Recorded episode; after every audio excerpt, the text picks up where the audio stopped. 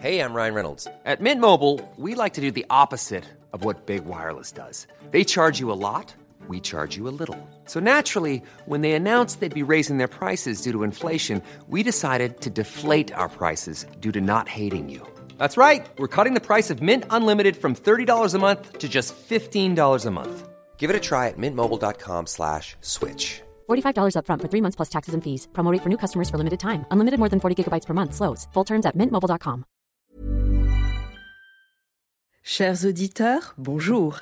Bienvenue dans la saison 1 Best-of de Comme d'Archie, le podcast qui vous ouvre les portes du monde fascinant de l'architecture. Je suis Anne-Charlotte de Ponte, je suis multicasquette parce que je suis ancrée dans nos racines avec un doctorat en histoire de l'architecture et une activité d'auteur publiée, parce que je suis ancrée dans l'actualité avec mon agence de com dédiée à l'architecture Charlotte de Ponte et parce que je suis préoccupée par l'avenir, bien sûr, m'attachant à valoriser toute démarche percutante en faveur d'un avenir durable. Retrouvons-nous chaque semaine pour comprendre comment l'architecture est fabriquée, comment elle influence considérablement nos vies et la nature. Pour cela, nous interviewons des spécialistes, nous abordons des thèmes différents et nous apprenons à regarder les projets dans leur diversité et leur contexte. Pour vous offrir le meilleur, Philippe Henry, ingénieur son, est aux commandes techniques du podcast. Merci d'être avec moi aujourd'hui et maintenant, place au talent. Bienvenue dans Comme d'Archie. Thème inévitable aujourd'hui, Notre-Dame de Paris, du temps historique au temps dramatique, de la pérennité à la fragilité, du temps élastique aux élasticités structurelles, du temps du savoir au temps de la bêtise, bref, pourvu qu'elle tienne. Le monde, chaque personne réagit avec sa propre sensibilité à la mesure de sa propre culture. Il m'apparaît tout de même effarant cette propension à croire d'emblée que la cathédrale est sauvée. Deux dangers majeurs à mes yeux. Celui purement matériel de la réaction de la structure au choc thermique, à l'humidité, à l'effondrement de la croisée. Deuxième danger, la bêtise humaine, car chacun y va de son ego, du président avec tout le respect qu'on lui doit. On rebâtit en cinq ans, ok, mais comment? À coup de charpente, béton? Se rend-il compte qu'il rivalise avec des siècles de savoir et une mise en œuvre quand même sur euh, un temps très long? Du président donc à certains architectes qui croient en savoir beaucoup ou beaucoup trop et se laissent attendrir parfois par la poétique de la ruine, en passant par les grands groupes qui vont financer, l'inquiétude est, est-ce qu'ils vont avoir l'humilité de ne pas laisser leur technique moderne envahir cette grande dame au point de la défigurer? Comment vont être arbitrés les débats au temps où l'on cumule la, la superficialité, pardon, le manque de savoir à coup d'annonces médiatiques, plus idiotes les unes que les autres alors, nous sommes trois historiens de l'architecture autour de la table. Bonjour Alexandre Gadi. Bonjour. Et merci beaucoup de, bien de témoigner dans cette émission. Et bonjour Marc Lecoeur. Bonjour. Je vous laisse euh, à tour de rôle vous présenter, Alexandre. Écoutez, euh, j'enseigne euh, depuis euh, quelques années maintenant l'histoire de l'architecture dans différents lieux, à la Sorbonne, qui est aujourd'hui le, poste que j'occupe de, professeur d'histoire de l'art moderne, et puis également à l'école de Chaillot, où sont formés les architectes du patrimoine, et à l'école mm, fédérale polytechnique de Lausanne, où là, ce sont des ingénieurs, mais qui ont dans leur parcours des humanités. Cette grande école. voilà, une magnifique école, une magnifique institution suisse. Marc? Bonjour, je suis moi-même euh, historien de l'architecture et j'enseigne euh, cette discipline à des futurs architectes à l'école spéciale d'architecture à Paris. Merci. Alors Alexandre, on vous voit beaucoup sur les médias, on vous entend beaucoup. donc télévision principalement, un peu de radio. La radio vous a invité à témoigner sur Notre-Dame? Oui, je dois dire que j'ai perdu un tout petit peu le contrôle de ma vie et que j'ai succédé de plateau de télé en plateau radio sans toujours bien comprendre avec qui je parlais euh, et peut-être à la fin de quoi je parlais. Mais enfin, a priori, on parlait de Notre-Dame et, euh, Et j'ai été frappé, évidemment, comme d'habitude, par la folie médiatique. Hein. On comprend mieux quand on vit ce genre d'expérience à une toute petite échelle comme, comme celle d'un scientifique, ce que peut être la vie des, des, des, personnalités politiques. Et on comprend mieux aussi, quelquefois, pourquoi ils finissent par dire n'importe quoi dans certaines émissions, parce que c'est peut-être la quarantième. En tout cas, voilà, c'est une expérience que je souhaite à personne. Mais c'était peut-être important quand même que sur ces plateaux, il n'y ait, pas euh, que des journalistes et des hommes politiques. Ce sont deux catégories de population très respectables. Mais c'est vrai qu'on est dans une époque où on n'aime pas beaucoup les experts. Où on a toujours l'impression que ces experts euh, veulent confisquer les choses. Et, et euh, je suis aussi le président d'une association nationale de défense du patrimoine. Et c'était bien aussi, je crois, qu'on entende un peu la société civile. Euh, non pas qu'on ait une grosse concurrence des autorités, parce que par exemple le ministère de la Culture, qui devrait être en première ligne, n'est pas très présent, je trouve, médiatiquement depuis la catastrophe, pour ne rien dire de l'architecte en chef qui a disparu de la circulation. Et donc ça, c'est un peu problématique. Et donc j'essaye aussi de porter une parole un peu citoyenne euh, de quelqu'un qui s'est engagé depuis pas mal d'années dans la défense du, patrimoine. Alors, ces grandes annonces médiatiques, cinq ans, commençons par euh, le euh, temps. Là, je dois dire qu'il y, y, a eu un, assez beau moment d'émotion euh, dans l'immédiateté qui a suivi le drame, qui était, bon, on a tous été évidemment sidérés, bouleversés. Et puis, j'en parlais autour de moi et les gens ressentent la même chose. Depuis hier, il ça, y a quelque chose qui a vrillé. Et là, on est parti, évidemment, dans autre chose qui est le temps politique, qui est le temps des déclarations plus ou moins contrôlées. Et là, je, suis un tout petit peu plus inquiet. J'étais triste et maintenant je suis aussi un peu inquiet parce que le président de la République alors, euh, a dit cette chose terrible. Hein. Comment, alors qu'il y a encore peut-être des endroits qui ne sont pas totalement sécurisés, même sur le plan euh, du feu, qu'il y a l'eau qui a gorgé toutes les maçonneries de la, cathédrale, qu'il y a le grand pignon nord qui est sans doute en train de se déverser, qu'il y a des parties de sculptures qui vont être détruites tout simplement parce qu'elles ne tiennent plus. Comment peut-il dire euh, nous allons rebâtir en cinq ans alors Madame Hidalgo était encore plus claire. C'est les Jeux Olympiques de 2024. Quel rapport hein? Évidemment, on imagine que ça fait pas bien dans le tableau qu'il y a un parapluie sur Notre-Dame. Mais enfin, de quoi parle-t-on? On parle d'une cathédrale euh, bientôt millénaire et on, on la parie à des Jeux Olympiques, une manifestation qui va durer euh, quelques semaines euh, à l'été 24. C'est complètement euh, invraisemblable. Et puis ensuite, cette deuxième morceau de phrase encore plus incroyable, encore plus belle qu'elle était. Et ça, on retrouve l'ubris du président Macron, cette espèce de démesure absolument ridicule, alors que, objectivement, après le drame, un peu d'humilité, parce que nous n'avons même pas été capables de conserver ce trésor. Parce que c'est la première chose qu'on pourrait se dire, c'est quand même que on n'a pas été capable de conserver ce trésor, malgré tous les systèmes de sécurité, malgré toutes les procédures, malgré le ministère de la Culture et la Direction générale des patrimoines, malgré les budgets successifs, malgré le mécénat qu'on a sollicité depuis plus de deux ans finalement, la cathédrale brûle en plein cœur de la ville qui est la capitale touristique mondiale par excellence, euh, la capitale de la sixième puissance économique du monde. On se dit vraiment euh, un peu d'humilité pour commencer. Hein. Et, peut-être que ça témoigne de la fragilité du monde dans lequel on vit. Oui, je crois que, comme tous les événements, on peut y lire, le, ça fait le prisme de, de, ce que nous sommes et, ce que nous sommes peut-être devenus. En tout cas, euh, ça, ça m'a frappé. Et puis ensuite, une, deuxième annonce du Premier ministre. Alors d'abord, entaché d'une grave erreur historique, c'est quand même problématique, parce que bon, pourquoi agir dans l'urgence? Il déclare qu'il n'y a jamais eu de flèche à Notre-Dame avant Viollet-le-Duc. Donc, grave erreur. Il y avait une flèche, évidemment, au XIIIe siècle qui a été abattue à la Révolution française. Donc, euh, euh, une déclaration qui n'était pas utile. Si c'est pas, je peux comprendre que M. Philippe soit pas historien. Il n'a pas le temps de venir écouter nos, brillants cours. Euh, voilà, c'est comme ça. Mais, en l'occurrence, euh, en l'occurrence, qui parle pas de ça, puis on n'en parle plus. Et, ensuite, cette phrase terrible, nous allons faire un concours international pour euh, une flèche contemporaine. Moi, j'ai rien du tout contre ce principe. Je crois même que c'est une vraie porte de réflexion. Mais en revanche, si on fait un concours international, ça veut dire qu'on passe par-dessus les procédures classiques, on passe par-dessus la commission ex-supérieure des monuments historiques devenue Commission nationale du patrimoine et de l'architecture. Et donc, on va se trouver avec des stars architectes qui vont faire des propositions sans doute assez extravagantes ou assez extraordinaires selon le point de vue qu'on adoptera. Et on sera ensuite coincé jusqu'à ce que quelqu'un rajoute, ou alors on fera à l'identique la flèche qui a disparu. Alors, mais alors pourquoi faire un concours à ce moment-là Donc là, il y a une espèce de précipitation très angoissante et euh, le temps politique, qui n'est jamais le temps du patrimoine, a rattrapé la cathédrale. Oui, et alors, il me semble que euh, y a quelque chose qu'on oublie totalement euh, mm. dans les médias, c'est cette structure de pierre, cette croisée qui s'est mm. effondrée. Mm.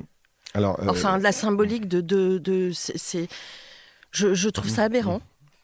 Bah, Alors vous, qu'en pensez-vous Oui, oui. Bah, c'est-à-dire que quand on parle avec les professionnels, c'est-à-dire euh, les, architectes, euh, les entreprises, hein, j'ai rencontré pas mal de, gens sur les plateaux qui étaient eux-mêmes à la tête d'entreprises des monuments historiques. Pour l'instant, tout le monde dit attendez, on ne sait même pas ce qui va encore tenir. il va y avoir un temps extrêmement long de séchage. Il y a l'hygrométrie de la cathédrale est complètement modifiée. Il va y avoir des champignons, forcément. Donc il y a un temps qui peut être de plusieurs mois, voire peut-être de plus d'une année avant que la totalité de la structure de la cathédrale soit réassainie. Euh, il faut construire un immense parapluie qui va être aussi un échafaudage de confortement euh, à plusieurs endroits fragilisés. Donc euh, voilà, moi j'ai plaidé en permanence, mais un peu dans le désert, pour qu'on se donne quand même d'abord ce temps-là, ce temps de l'expertise, de la réflexion c'est pas trop quand même. Hein. Elle a 850 ans, on peut prendre une année de plus hein, pour, pour, pas faire une intervention qui serait euh, euh, malvenue, incomplète. On vient de faire une grosse boulette. Alors, donnons-nous les moyens de ne pas recommencer par la précipitation en faisant une restauration qui serait euh, médiatique et pas en profondeur, aussi bien intellectuellement que techniquement. De toute façon, le déversement médiatique est bien là, hein, euh, avec mm. les stars qui mettent. Euh, mm, mm. alors, euh, aussi, tout mon respect à Jean-Michel Villemotte, hein, c'est mon ancien patron, mais bon. oui, tout le monde pousse sa chansonnette, bon, ça, ça peut se comprendre. Plus inquiétant, les grandes entreprises font des propositions où on ne sait pas trop où est l'intérêt général et l'intérêt privé, et ça, c'est plus angoissant, évidemment. Oui, exactement. donc, cette flèche, cette structure et la forêt, qu'est-ce que vous en pensez? Euh, est-ce que vous avez un petit peu une idée déjà ou est-ce que vous restez dans, dans euh, ces, prématurés Nous verrons après? Bah, je crois que c'est prématuré pour, pour, pour une mhm. raison à ce moment-là qui n'est pas euh, de, de, pure rhétorique, mais je, comme historien, je ne peux pas m'empêcher d'abord de, reposer les choses dans le temps long, évidemment, et de rappeler que cette problématique de Notre-Dame qui vient de brûler, c'est une problématique très, très habituelle de ces grands édifices. Alors, ce n'était pas arrivé à Notre-Dame par chance jusqu'à nous, mais plusieurs grandes cathédrales ou grandes abbayes ont brûlé 1972, cathédrale de Nantes, ça a été un on se, on se souvient de Nantes, euh, mm. qui est d'ailleurs à l'origine de l'interdiction de visiter par le public ces fameux combles. C'est pour ça que si peu de gens les ont vus. Moi, j'ai eu la chance de voir la forêt. Maintenant, euh, je, me, rends compte que c'est comme les personnes qu'on a connues et puis qui disparaissent. On, a une espèce de rapport comme ça spatio-temporel euh, qui, se décale. Mais euh, non, non, je parle simplement, moi, de, du 19e et de la naissance du service des monuments historiques. Rappelons-nous que les grandes querelles autour de la question des matériaux, faut-il utiliser des matériaux contemporains dans des, des édifices anciens? C'est une querelle qui se pose même avant Viollet-le-Duc. et je veux rappeler peut-être ici l'extraordinaire extraordinaire euh, tour de force de l'architecte à l'avoine qui va construire, après l'incendie de la flèche de Rouen, euh, déjà une flèche qui disparaît à l'époque, une très belle flèche en fonte qui est aujourd'hui un incunable du service des monuments historiques, sauf que Viollet-le-Duc arrive derrière et dit non, non, non, jamais de matériaux contemporains dans l'architecture euh, gothique, et il va pousser beaucoup, lui, à l'usage traditionnel, pierre, bois, plomb, etc. Et pourtant, nous avons, dans l'histoire de l'architecture métallique, des charpentes extraordinaires. Je pense à Chartres, après l'incendie de, sous Louis-Philippe, on a fait une très belle charpente ogivale en métal.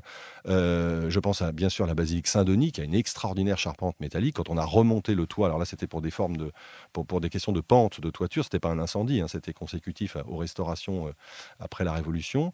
Et donc cette problématique-là, elle, est là et elle existe. Et bien sûr, elle est magnifiée par Henri Deneux à Reims, qui fait cette extraordinaire charpente à petit bois, comme Philibert Delorme, mais avec des, planchettes de béton. Euh, et, quand on entend en ce moment le, mot béton euh, circuler, je, rappelle que si euh, c'est positif, c'est que ça renvoie à ça, hein. c'est-à-dire à la charpente de Deneux qui se visite aujourd'hui à Reims comme un chef-d'œuvre en soi, si vous voulez, hein, en plus de la visite de la cathédrale. Donc on a ces problématiques depuis presque deux siècles, hein, puisque c'est 1825 à peu près à l'avoine, donc on n'est pas, pas loin. et, donc, il faut laisser ouvert toutes ces questions quand j'entends l'ancien architecte en chef, Benjamin Mouton, je connais bien, avec qui j'ai enseigné à Chaillot, dire il faut absolument refaire une charpente en bois, je vois pas très bien pourquoi il y aurait une nécessité absolue. La charpente en bois, comme disaient les gens du 19e, elle peut rebrûler. Alors peut-être il faut trouver une solution plus performante. Oui, et en même temps, le... on sait très bien que le métal mm. aussi. Alors, il n'est pas parfait, il n'a pas une tenue au feu énorme, il y a des dilatations. Non, mais c'est des questions passionnantes, mais, on ne peut pas les résoudre en deux jours. Mais bien sûr, bien sûr. Et alors, que pensez-vous de euh, cette manière que l'on a en France, de euh, la manière du concours d'architecture, alors sur euh, ces bâtiments historiques, alors qu'on sait qu'en Allemagne, il y a un suivi, comme à Strasbourg d'ailleurs, de l'œuvre mmh. et, que, et que finalement, euh, la restauration de l'œuvre est faite par des gens qui connaissent Enfin, c'est comme si euh, la cathédrale de Strasbourg était la mère de, l'œuvre. de, c'est l'œuvre Notre-Dame hein, Absolument. Qui oui, Alors ça, c'est vrai que les Allemands ont gardé ce système issu complètement des chantiers du, Moyen Âge. Hein. Euh, et le système français est, effectivement euh, culturellement et, structurellement très, très différent. Ce qui m'inquiète un peu dans le concours, je vous dirais, c'est comme membre de la commission des monuments historiques, donc commission nationale aujourd'hui du patrimoine et de l'architecture, parce qu'elle a perdu son beau nom lors de la loi de 2016. Euh, c'est que le, principe du concours, euh, il, est problématique parce qu'une fois que le concours est remporté par quelqu'un, ça lui ouvre des droits. Et lorsque ce projet est soumis à la commission pour approbation, c'est normalement la règle, puisque c'est une commission consultative placée auprès du ministre pour lui l'éclairer dans ses décisions. Il peut d'ailleurs ne pas la suivre, c'est seulement consultatif.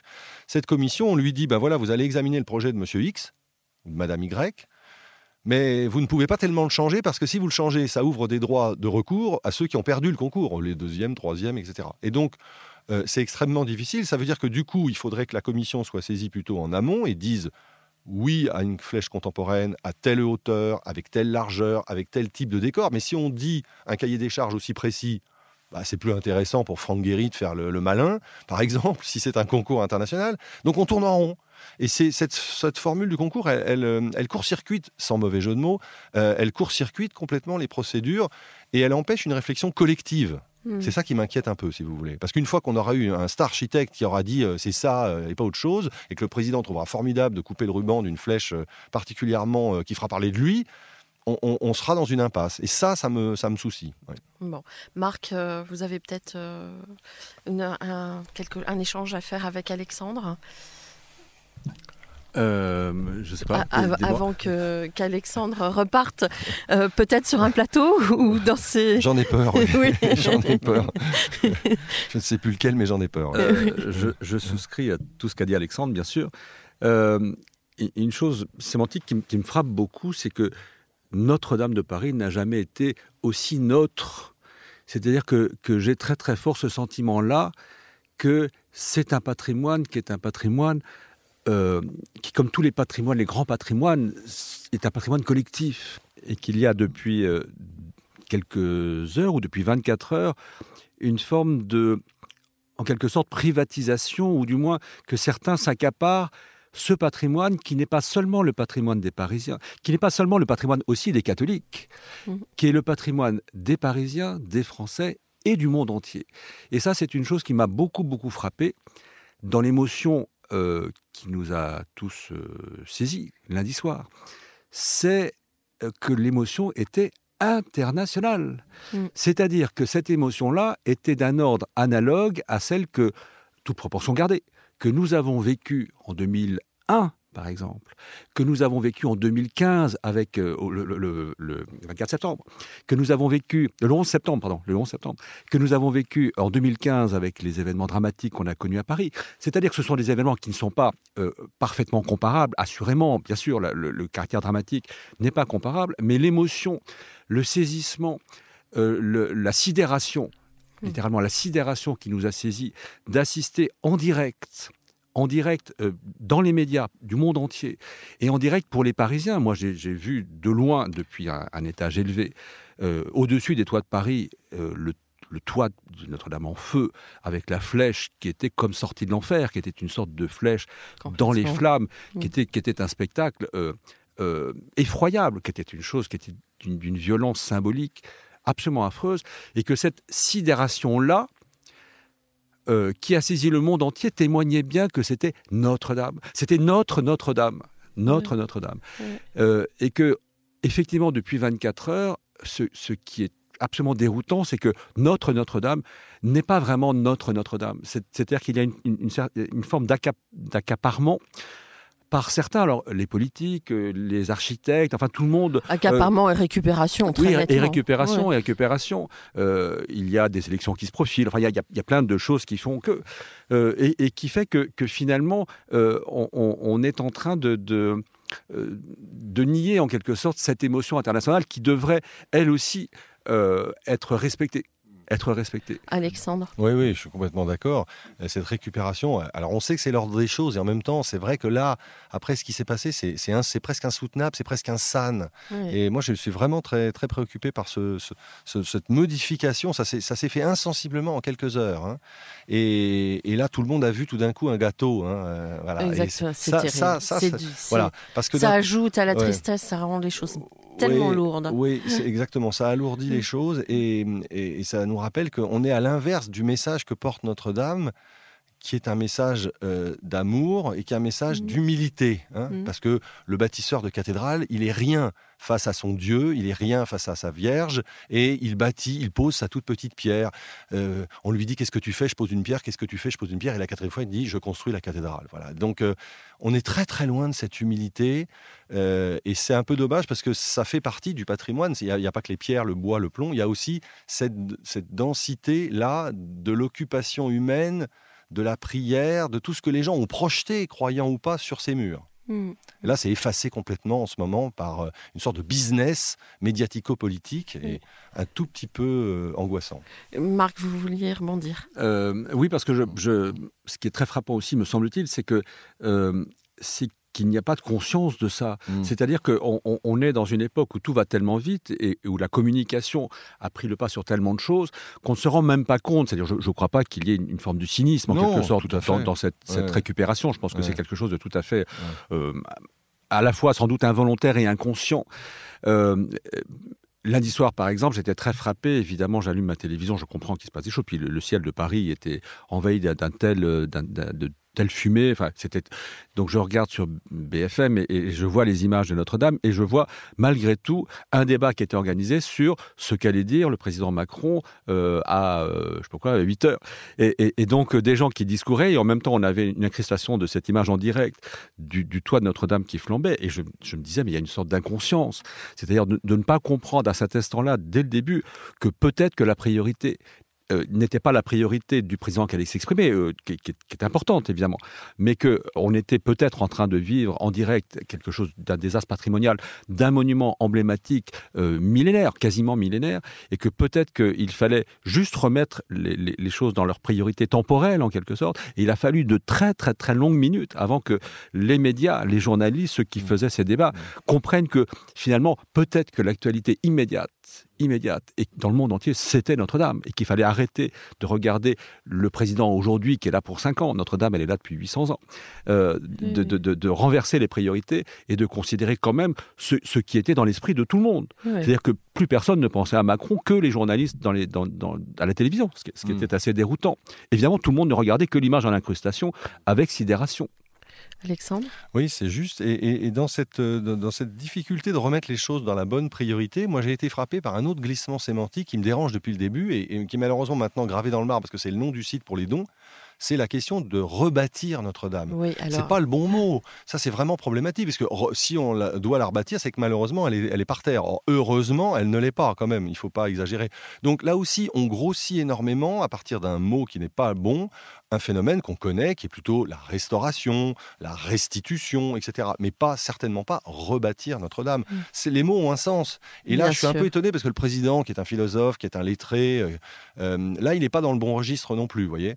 Donc bon, avec le respect qu'on lui doit, évidemment, c'est notre président, mais euh, là, il me semble que là encore, humilité plus que démonstration serait serait bienvenue. Mm et, rebâtir en plus belle. C'est ça, ça saisissant. C'est-à-dire que déjà, déjà si, on, si, on, peut retrouver un jour euh, quelque chose qui se rapprocherait de cet état de perfection qui était Notre-Dame, on pourra déjà s'en réjouir. Mais d'imaginer qu'on puisse aujourd'hui et en cinq ans faire mieux, que, ce qu'on a perdu est assez saisissant, de même que euh, les déclarations très très rapides qui ont consisté à dire on a échappé au pire aussi étaient assez déroutantes. Le pire est arrivé, c'est-à-dire que ce, pire est inimaginable, c'est-à-dire de voir Notre-Dame en feu au milieu de Paris, c'était le pire, évidemment. Alors évidemment, la cathédrale ne s'est pas écouler donc ça aurait pu encore être pire.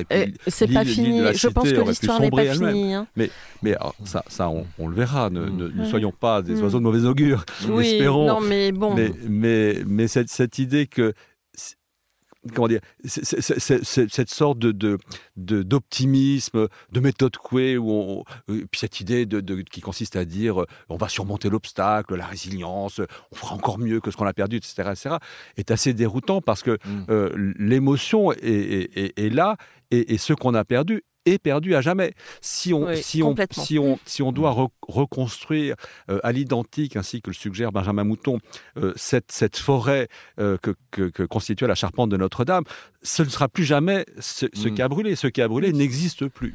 Donc il faut aussi, alors il faut l'accepter, mais il, il, faut se faire une raison, c'est plus là. Mais comment dire, euh, vouloir s'auto-convaincre que c'est plus là, mais on va le refaire et, ça va revivre et tout va bien et Yukaidi, Yukaida. Voilà, c'est très enfantin finalement. Euh, c'est étonnamment une sorte de formule magique euh, de, qui, qui, qui, est qui est aussi parfaitement déplacé. Acceptons que le, que le pire ou une forme de pire est arrivé. Euh, c'était une chose absolument inconcevable qu'un que monument pareil puisse, puisse euh, disparaître au moins en partie. Et puis encore une fois, euh, il ne faut pas séparer les conséquences de, cette, de cet événement aussi des images de, de l'incendie. C'est-à-dire qu'il y a aussi cette violence-là. jamais on n'aurait imaginé de notre vie à tous, d'historiens, mais pas que d'historiens, jamais on n'aurait imaginé voir ce spectacle terrifiant de voir Notre-Dame en feu. En feu.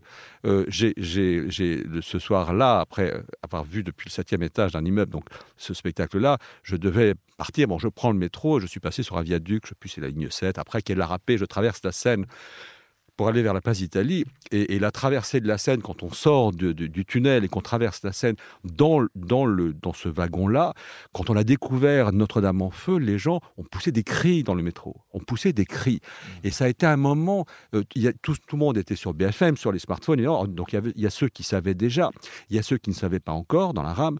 Et, et puis tout le monde a été, euh, avec ce métro qui avançait et au loin euh, Notre-Dame en feu, le spectacle était absolument affreux. C'était un spectacle d'une violence et d'une émotion considérable.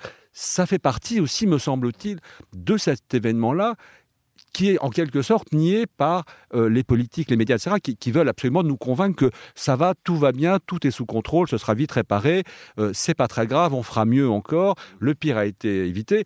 Et puis voilà, et puis bientôt on l'aura oublié. Non, c'est un événement patrimonial absolument majeur. Alexandre Oui, c'est vrai, il y, a, ce temps-là qui, a, été écrasé. Euh, j'étais frappé, par exemple, que personne ne dise simplement, écoutez, voilà, on a failli, on, mm. s'est trompé, on a fait mm. une erreur. Pardon, pardon mm. pour ce monument, pardon pour tous ceux qui l'aimaient, pardon pour l'histoire. Et j'étais frappé par la, réunion, la, réunion, la, réaction pardon, d'un collègue espagnol qui téléphonait pour dire on vous soutient, etc. Et cet après-midi, on envoie des équipes pour vérifier tous nos chantiers tout de suite nos réseaux électriques, dans nos cathédrales à nous. Bah, j'ai trouvé que c'était une phrase magnifique, beaucoup plus simple, beaucoup plus proche de la réalité. Il faut se poser des questions. On ne peut pas passer comme si de rien n'était. On a fait une énorme erreur. Il y a des responsabilités. Il ne s'agit pas de désigner telle ou telle personne. C'est pas ça que je dis. Ça, c'est la police judiciaire qui s'en occupe. Non, ce que je dis simplement, c'est que commençons par dire, écoutez, on n'a pas été capable de hmm. conserver ce chef-d'œuvre alors que on ne pouvait pas le visiter, on ne pouvait pas rentrer. Il fallait changer tout, euh, les habits, les chaussures, c'était très très réglementé par tranche horaire, etc. Et pourtant, on n'a pas été capable de le faire. Donc commençons par dire, non pas, c'est pas un acte de contrition, mais pour dire, écoutez, voilà, il y a forcément quelque chose qui a, qui a disjoncté, si j'ose dire, au sens propre comme au sens figuré. Commençons par le reconnaître et commençons par dire que nous allons nous inquiéter, et là c'est le défenseur du patrimoine qui parle, de l'état général sanitaire de notre patrimoine qui n'est pas si bon que nous le croyons, parce que depuis des années le budget est à la baisse, il est lissé en permanence vers le bas, ça fait du yo-yo, ça désorganise les entreprises des travaux de monuments historiques qui ne peuvent pas engager forcément parce qu'elles ne savent pas si on va pas encore avoir un coup de semonce de Bercy, etc. Ça fait qu'il y a moins de compagnons, ça c'est comme les curés, il y en a toujours un peu moins. Alors on nous dit il y aura des centaines de compagnons à Notre-Dame ah bon? Mais ils seront pris où? Et ils seront déshabillés, on déshabillera Pierre pour habiller Paul? Les autres chantiers existent aussi. Et si Franck Guéry s'y met, ce ne seront pas des compagnons. Bah écoutez, j'en sais rien. mais en, tout cas, c'est vraiment très problématique. Donc euh, là aussi, euh, euh, on, oui, vous avez proposé tout à l'heure le terme d'enfantin. Il y a chez le président de la République, ce qui m'a toujours frappé chez lui, une immense intelligence et une très grande immaturité. Il y a ce côté enfantin. On a, la tour de l'ego est tombée, on va la reconstruire. Oui, et puis là, cette arrogance qui l'a quand même mm. mené à, mm, mm. À une situation de mmh. crise mmh. profonde. Mmh. il, enfin, il me semble que cette arrogance, elle, se réexprime totalement dans sa réaction vis-à-vis de ce drame. Et alors, elle est nôtre, cette cathédrale, mais il y a des spécialistes, il y a des savants, euh, vous en faites partie. Je trouve que avant de, oui, de prendre la parole, etc., euh, peut-être faisons confiance aux, et rappelons les compétences. Marc Lecoeur, qu'auriez-vous à ajouter qui vous tient particulièrement à cœur? Une chose qui me frappe beaucoup, euh, dans l'école spéciale d'architecture où j'enseigne donc à de, futurs architectes, c'est l'émotion qui a saisi aussi les étudiants. Euh, des étudiants qui ont 17-18 ans, quand ils rentrent à l'école, euh, ont, je crois, tous été euh, très, très, très bouleversés par ce qu'ils ont vu. Euh, en tout cas, beaucoup m'en ont fait part. Euh, soit le soir même, euh, au moment des événements, ou en, me contactant, en m'envoyant des, messages et en me disant, voilà, on, voulait partager avec vous notre émotion, soit, soit dès le lendemain en, me croisant dans l'école. Et ça me frappe d'autant plus qu'il y a dans cette école, comme dans tous les édifices, les établissements d'enseignement français, évidemment des gens de, de toute culture, de toute confession. C'est donc un- une émotion qui, qui dépasse largement euh, la nationalité, euh, les croyances personnelles ou les non-croyances. Euh, encore une fois, Notre-Dame, ça n'est pas que le patrimoine des catholiques, évidemment. Euh, ça va très très au-delà de ça. Et ça n'est pas non plus, comme on, on l'a beaucoup dit aussi dans les médias, etc., le premier monument euh, visité en Europe, et il y a 15 millions de visiteurs par an, etc., etc. Comme si ces éléments-là euh, légitimaient Notre-Dame. Non, euh, il y aurait qu'un visiteur, euh, ce ne serait pas grave. Le- le- Oui. le- le- notre, la valeur de Notre-Dame euh, n'est pas, euh, euh, comment dire, euh, euh, réductible à, à- à- à À des, des choses usages à des usages qui sont très bien. C'est très bien Ouais. qu'il y ait 15 millions de visiteurs. Enfin, c'est très Mm. bien. Je ne sais pas si c'est très bien, mais enfin, c'est, c'est- disons que C'est un fait. c'est, un fait. Voilà. Euh, en tout cas, c'est pas, c'est pas, ça ne suffit pas euh, à justifier l'émotion euh, et, le, et le- la perte. C'est comme si c'était juste, bah, on ne pourra plus recevoir 15 millions. Et, et- et j'entendais ce matin dans les, aux informations que maintenant le grand souci, donc chaque jour on, a- on apporte un, un thème nouveau Oui. un, un sujet d'analyse nouveau. Alors ce matin, c'était alors le- le- l'embarras des opérateurs qui ne pourront plus, euh, dans les années qui viennent, euh, passer par Notre-Dame, qui était quand même le passage obligé, etc. Euh, ça me paraît absolument dérisoire. Euh, bien sûr, enfin, le, le- le problème le dépasse. Enfin, tant pis pour les tours opérateurs, ils, ils se rabattront sur autre chose. Mais, mais c'est pas, c'est pas le, le- comment dire, la perte euh, n'est pas euh, une perte touristique. Enfin, c'est- tellement au-delà de ça. Et les étudiants, me semble-t-il, ont parfaitement compris ça.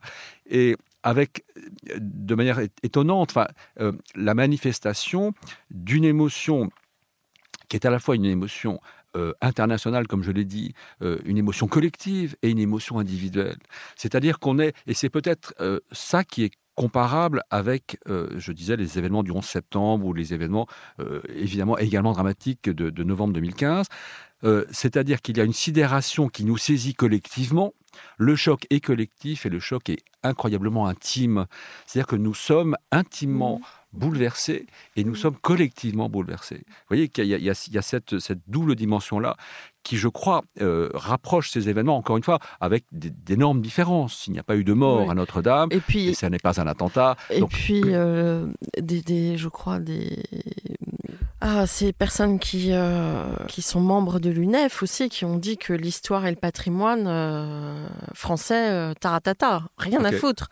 Il y a, il y a je- ça je- aussi. hein. Je, Il y a, pas il y a- entendu ça. si, mais- il y a quelques.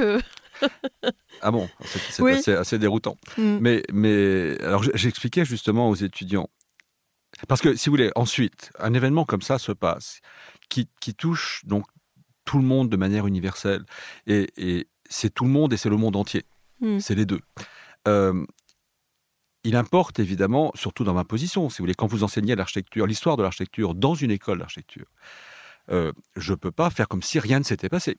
Il faut bien que, que j'intervienne. C'est-à-dire que, et, je, sentais bien qu'il y avait de la part des étudiants euh, une, sorte de demande de ça. C'est-à-dire, la question. Vous étiez presque leur psy. Enfin, non, non, non, je crois pas.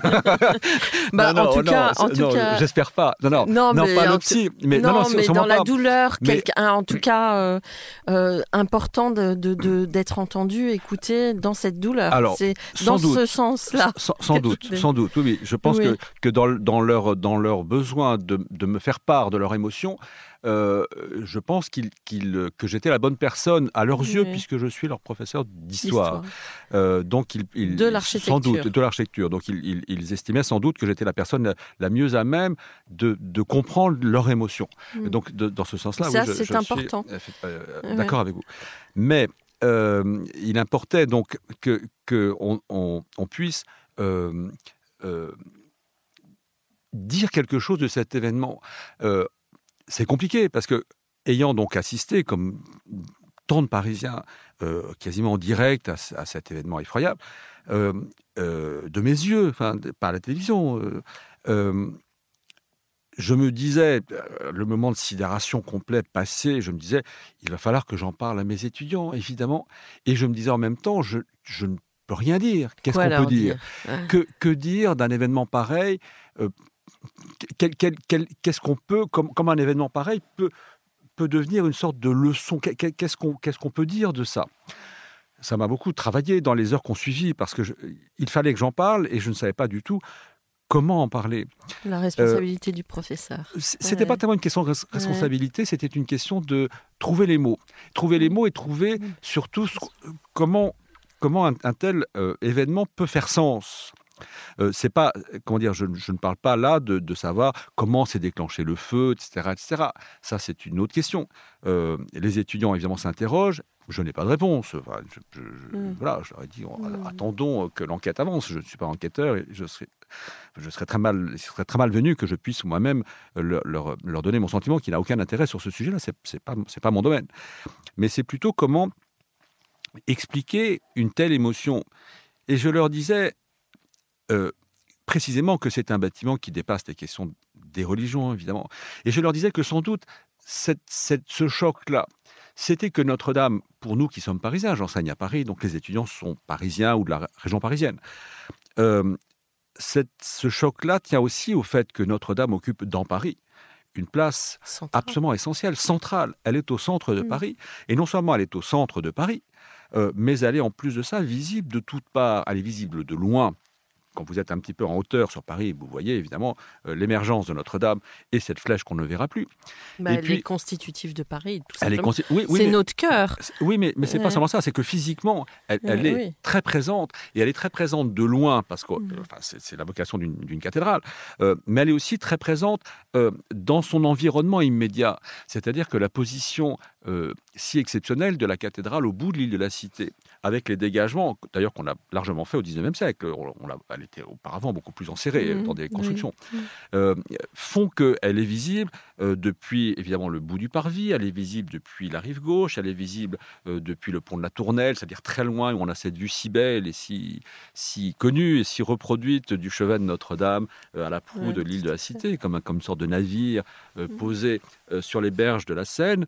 Donc on, a, c'est un monument qu'on voit de très loin et dont les, différentes perceptions qu'on peut avoir depuis le chevet, sur le flanc, sur le devant, ça, sont des visions qui sont toutes différentes, sont toutes complémentaires et sont toutes exceptionnellement euh, poétiques. Enfin, il y, a une émotion qui se dégage chaque fois. Et je disais aux étudiants, euh, quand, nous, Parisiens, le nous étant un nous collectif, évidemment, euh, quand nous, Parisiens, passons, par exemple, en bus, quand, on traverse la Seine en bus, etc., souvent, sans s'en rendre compte, on jette un petit coup d'œil et Notre-Dame est là et puis on, continue son chemin.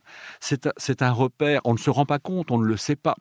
Mais on est content de, de, comme ça, dans un quart de seconde, on regarde, c'est joli, c'est beau, c'est beau. on se dit, allez là, notre... puis, le bus continue sur son chemin. Euh, et, donc, donc c'est quelque chose qui fait partie de notre vie. Et donc, le choc, c'est de se dire, mais on a failli perdre ça. C'est-à-dire cette, émotion-là, elle, est beaucoup plus accessible, si vous voulez, que euh, n'est la Tour Eiffel, qui, est décentrée. La Tour Eiffel, on la voit de loin parce qu'elle est très haute, mais on, a moins cette intimité avec le monument que Notre-Dame, devant laquelle on passe très souvent, euh, d'un côté, de l'autre. Enfin, il y a toujours un moment dans, la journée ou dans la semaine où on voit euh, les tours, la flèche, et là, plus maintenant. Et puis alors, c'est un bâtiment qui, s'étale, euh, enfin, une œuvre qui s'étale à l'horizontale, ce qui est assez rare, ce qui est mm. gigantesque finalement. On, elle, elle, peut faire petite de loin, mais elle est gigantesque. Elle est gigantesque. Elle est gigantesque, et précisément cette horizontalité mm. si belle de Notre-Dame, je ne vais pas vous comment dire, tout, le monde connaît les, qualités architecturales exceptionnelles de la cathédrale, de l'extérieur, de l'intérieur. Eh ben, figurez-vous, euh, je ne sais pas, parce qu'on a tellement peu parlé justement de la structure et de la pierre, et que je sais pas si tout le monde. Euh, Alors peut-être, peut-être que ce sera l'occasion de la regarder vraiment. C'est-à-dire qu'au lieu de la, de la, de la voir du coin de l'œil en passant devant, peut-être que pour la première fois, les gens vont vraiment, vraiment la regarder. Mais vous voyez, une, autre, une autre source d'émotion euh, très forte, une, autre raison de ma très grande émotion, mais qui est, une émotion, encore une fois, qui a été partagée universellement, euh, ce lundi soir, était liée au fait que quand je commence mon cours d'histoire euh, euh, aux étudiants, c'est un cours que je, que je mène sur un an et demi, dans la, séance introductive où je leur expose pendant deux heures pourquoi l'histoire Pourquoi l'histoire est importante euh, à connaître, à comprendre, à apprécier pour de futurs architectes Ça ne va pas de soi. Euh, on pourrait se dire, après tout, euh, et d'ailleurs beaucoup d'architectes l'ont dit, peut-être le disent encore, du passé faisons table rase. la connaissance du patrimoine ou une trop grande sensibilité au patrimoine est un frein à la création contemporaine, ce que je, ne crois pas du tout, du tout, du tout. Au contraire. De toute façon, l'actualité, quand on fait un bâtiment aujourd'hui, euh, à partir du moment où il est livré, il, il, a, son histoire commence. Il est dans l'histoire. Donc le patrimoine, c'est quelque chose de vivant. Et, et c'est comme un cœur qui bat en permanence. Absolument. C'est-à-dire qu'il faut avoir la conscience du mhm. temps. Euh, et le temps, le présent n'est pas un temps arrêté. Euh, le présent est, est, un temps qui, qui, qui, qui est un instant. C'est un, un instant euh, qui, voilà. Euh, et, puis je ne crois pas qu'on fasse de grandes choses sans mémoire. De toute manière, les, plus grands architectes, même du XXe siècle, les plus radicaux, avaient une culture et une connaissance du patrimoine extraordinaire. Euh, l'exposition Tadao Ando au Centre Pompidou euh, ces derniers mois présentait en ouverture de l'exposition des carnets de croquis magnifiques de Tadao Ando, qui s'était formé, qui était autodidacte et qui s'était formé à l'architecture en voyageant en Europe et aux États-Unis et en allant voir tous les grands chefs-d'œuvre de la Renaissance italienne, par exemple, ou de, ou de, Le Corbusier, en allant les voir et, en, les, en, les, croquant de façon à s'en pénétrer. Et c'est ce qui a contribué euh, à, le former comme architecte. Et Tadawando, on ne peut pas nier euh, que c'est une des très très grandes figures aujourd'hui de l'architecture contemporaine. C'est un prédisqueur, etc. etc. Euh, et donc, dans, cette séance introductive de, mon cours où j'expose, ce que c'est que l'histoire et l'importance de l'histoire de l'architecture pour, pour des architectes. Évidemment, on n'enseigne pas l'histoire de la même façon pour des architectes que, pour, que à l'université, pour, pour des savants. Euh, dans cette, dans cette séance-là, euh, je montre une image de Notre-Dame. Et l'image que je montre, j'allais dire que je montrais, mais non, que je montrerai encore, c'était l'image de la flèche de Notre-Dame, où j'expose euh, que au pied de la flèche se trouvait 16, 16 statues, euh, les quatre évangélistes et les douze apôtres. Et je, monte, je pointe l'un des apôtres qui est le seul qui ne regarde pas vers l'extérieur, qui est au contraire tourné vers la flèche, euh, qui lève la tête vers la flèche et qui, qui, comme pour se protéger du soleil, lève son bras gauche au-dessus de son visage. Euh, et je leur dis, voilà, c'est Viollet-le-Duc. Viollet-le-Duc a signé son œuvre en se représentant lui-même euh, au pied de la flèche. Et si Viollet-le-Duc a osé cette, cette sorte de comment dire mise en scène euh, de mise en scène et puis et puis quand même un peu un peu gonflé on pourrait se dire ah bah, euh, c'est que il avait l'occasion de le faire dans la mesure où les douze apôtres qui sont représentés avec les quatre évangélistes les douze apôtres comptent parmi eux saint Thomas et saint Thomas c'est le patron des architectes. Et donc, j'expose ça aux étudiants et je leur dis voilà, le saint patron des architectes, c'est une question de culture générale, il ne s'agit pas d'aller allumer un cierge à Saint-Thomas, mais le saint patron des architectes, euh, c'est Thomas. Euh, et donc, euh, on pouvait, Viollet-le-Duc l'a fait, se, représenter, l'architecte pouvait se représenter un Saint-Thomas, c'est une façon de, signer son œuvre. Constant Dufeu l'a fait aussi sur la façade de l'église Saint-Laurent à la même époque, dans le nord de Paris. Et donc, je, montre cette, cette photo là, et qui me permet de parler de Saint-Thomas, tout des choses assez, amusantes. Et quand j'ai vu la flèche brûler, je me suis dit symboliquement, quel... ce qui m'a bouleversé, c'est que je me suis dit la flèche brûle et Viollet-le-Duc en Saint Thomas brûle, c'est-à-dire c'est l'architecte qui est en train de brûler, c'était l'architecte qui avait signé son œuvre, c'était, au-delà de Viollet-le-Duc, c'était Saint Thomas, c'était, c'était l'architecte avec un grand A. Et ça m'a, ça m'a vraiment bouleversé cette idée-là. Elles ont été déposées avant, juste avant. Eh bien voilà, et c'est ce qu'on a appris deux heures après. deux heures après, j'ai appris, ça fait partie des petits miracles quand même de cette, de cette, de cette Ouais. histoire si triste et si terrible. Euh, il y a quand même quelques petits miracles, et dans les petits miracles, c'était d'apprendre, mais c'est arrivé deux ou trois heures après, Ouais. que précisément les statues avaient été déposées quelques jours plus tôt, Alors déposer, ça que veut dire retirer. re- enlever. retirées, retirées, donc elles, elles n'avaient pas péri aller à la et que, et que si la flèche euh, est, est- est à jamais euh, détruite, euh, ce, ce saint Thomas, ce Viollet-le-Duc en saint Thomas, euh, image de l'architecte, j'allais dire avec un grand A, encore une fois, est toujours là. Il ne regardera plus jamais cette flèche-là, mais peut-être qu'il regardera une autre flèche plus tard. euh, et, Laissons donc- le temps au temps, peut-être. Laissons le temps au temps, laissons les, les choses se, se refaire, se discuter, euh, se, se poser avec puis- sagesse. avec sagesse. Et, et puis, je, je- je dirais, pour, pour reprendre ce que je disais tout à l'heure, en respectant le fait que Notre-Dame, c'est notre Notre-Dame. Oui. C'est-à-dire que c'est un patrimoine universel euh, et qu'il importe aussi à ce titre-là euh, de le respecter. Marc, merci infiniment à tous nos éditeurs pour euh, leur écoute. Euh, je vous souhaite euh, bah, une bonne semaine et à très bientôt sur Comme d'Archie. Prenez soin de vous. Au revoir.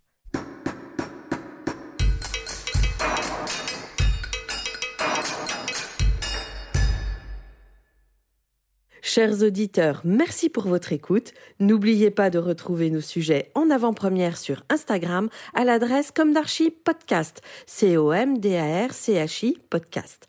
Si vous aimez ce podcast, favorisez sa diffusion en lui donnant 5 étoiles sur Apple Podcast, plus un petit commentaire, ou sur votre plateforme de podcast favorite. Et surtout, abonnez-vous pour écouter tous nos épisodes gratuitement. À bientôt, et d'ici là, prenez soin de vous. ACAST powers the world's best podcasts. Here's a show that we recommend. This is Roundabout Season 2, and we're back to share more stories from the road and the memories made along the way. We're talking rest stops, if we're stopping to get gas. You will be timed.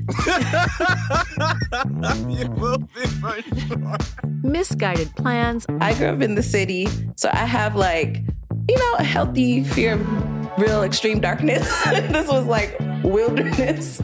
a lot of laughs, Y'all weird, but you, yeah, you, you were different. Like you were real different, bro. I can't really put my finger on it. and so much more. Just goes to show that unexpected things sometimes are the best when it comes to a road trip.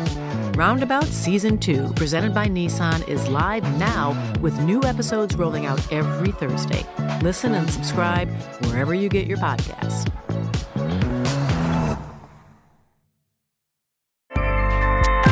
ACAST helps creators launch, grow, and monetize their podcasts everywhere.